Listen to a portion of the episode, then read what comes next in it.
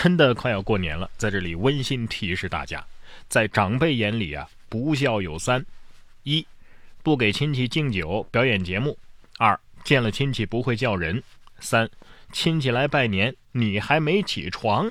哎，特别是这最后一条啊，你想啊，当你的舅妈、二叔、三姑、四姨携一家老小来到你家的时候，如果你还没起床，一定会遭到惨无人道的参观。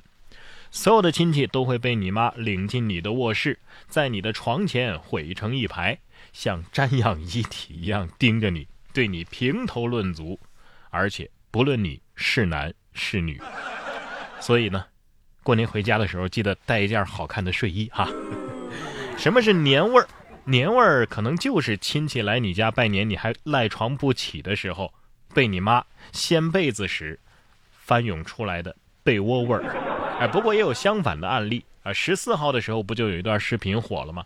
视频当中啊，有一个男孩吐槽自己的妈妈每天都要睡到中午十一点，他和弟弟呢，则是每天早早起床写作业，然后还做家务，感觉放寒假的不是自己，是妈妈呀。不仅如此，男孩还会做很多菜，他和弟弟经常和爸爸一起做家务。这位妈妈说呀，只要孩子放假，我就可以睡到自然醒。这位妈妈上辈子是拯救了银河系吗？啊，你这是走孩子的路，让孩子无路可走啊！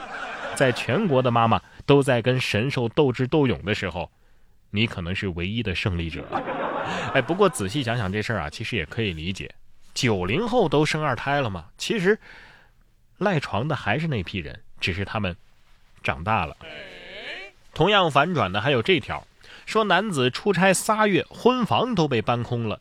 结果是女朋友干的。哦近日，济南的一个男子啊，在国外出差三个月，回家之后发现家里被洗劫一空，这事儿引发了社会的关注。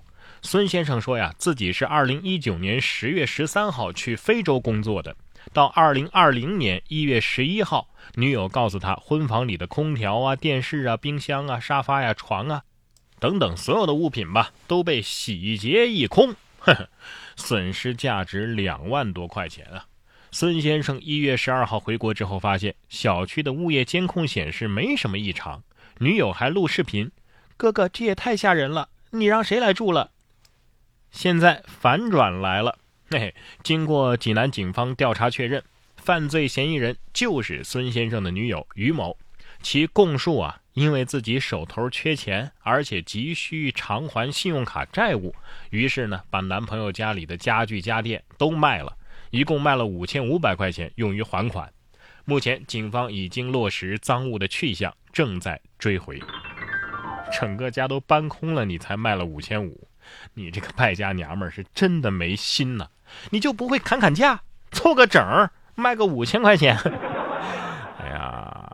女朋友可能只是让你提前体验一下婚后生活，等咱俩结婚离婚的时候，我也会把东西都搬空，让你净身出户的。幸好还没结婚，年轻人及时止损呐。这故事告诉我们，不谈恋爱屁事儿没有。你像这对儿也是，简直是拿命在秀恩爱吗？说男女叠坐开车系同一条安全带，这是近日广州、深圳。行驶的轿车当中啊，一对男女坐在同一个驾驶位上，而且系的是同一条安全带。在过程当中啊，女子还依偎在男子的身上，持手机自拍。交警多次致电，女子也没有回复，初步做出罚款三百元的决定。你们这是一边开车，一边开车呀？啊，上次看到这么玩的还是紫薇和尔康啊，你们也。溢出来了吗？说你们不要命吧？你两个人还系着安全带。说你们要命吧？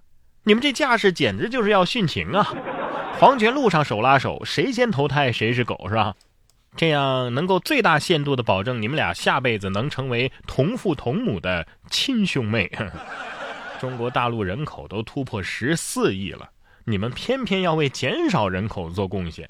哎，是的，根据国家统计局数据显示，截止到二零一九年的年末，中国大陆的总人口已经突破了十四亿人啊！现在是十四亿零五万人，比上年末增长了四百六十七万人。嗯，不错不错啊！一不小心就参加了一个十四亿的项目。这让我想起小时候啊，当我第一次知道中国有十二亿人口的时候，我就想，这要是全中国人人人都给我一毛钱，就一毛钱啊，就哪怕这一毛钱从他们的身上消失了，他们也不会发现。但是我可就成了亿万富翁了。结果这个梦想让马云实现了，人口增加了，提升人口素质更是当务之急。您看这位大爷在路边隔离护栏上。练平衡木，说是为了检测血压高不高。这是十五号，安徽阜阳雪花纷飞呀，结果一个大爷站在隔离护栏上，是一路逆行玩起了平衡木。知情交警将其拦下询问：“你这干啥呢，大爷？”大爷说：“我我这是为了测血压呀。如果能够平稳的走完护栏的横杆，就证明我的血压是正常的。”民警对其进行教育之后放行，叮嘱其还是去医疗机构去检测吧。不是这事儿，你问过护栏吗？啊，他跟你说他会测血压了。这样，你先问他，小兰呐，你会量血压吗？他要是能跟你说我能啊，那他就是会测；他要是不吱声，那就是不会。哎，我也觉得你别测什么血压了。这边建议您去检查一下脑子这方面的问题。不光是老年人啊，年轻人也有迷惑行为。你像这位高中生，被锁在家中，结果他用床单结绳的方式逃跑，不料被困六楼窗台。一月十三号，甘肃定西一个高中的男孩啊，因为经常贪玩，就被父母锁在了八楼的家中。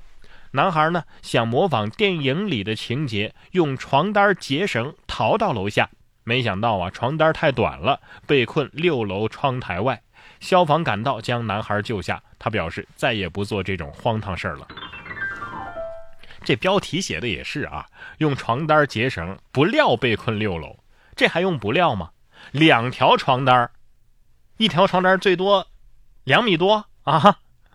你跟八楼的楼高比大小，这这没上过小学也能料出来呀啊！我想这可能就是把他锁在家里的原因吧，而且都高中生了啊，就算是贪玩，家里是电脑不好玩啊，还是没 WiFi 呀，还是没电视啊，还是没手机呀？啊，哪样不能在家里玩啊？实在不行，玩自己也不是不可以呀。结果你玩什么不好，非要玩命。不过这父母也有问题啊，孩子都上高中了，还像幼儿一样啊，严格管教，不准出门。对呀，那他心智退回到幼儿园水准。也可以理解，所以最终这个结论是什么呢？管管父母，救救孩子吧。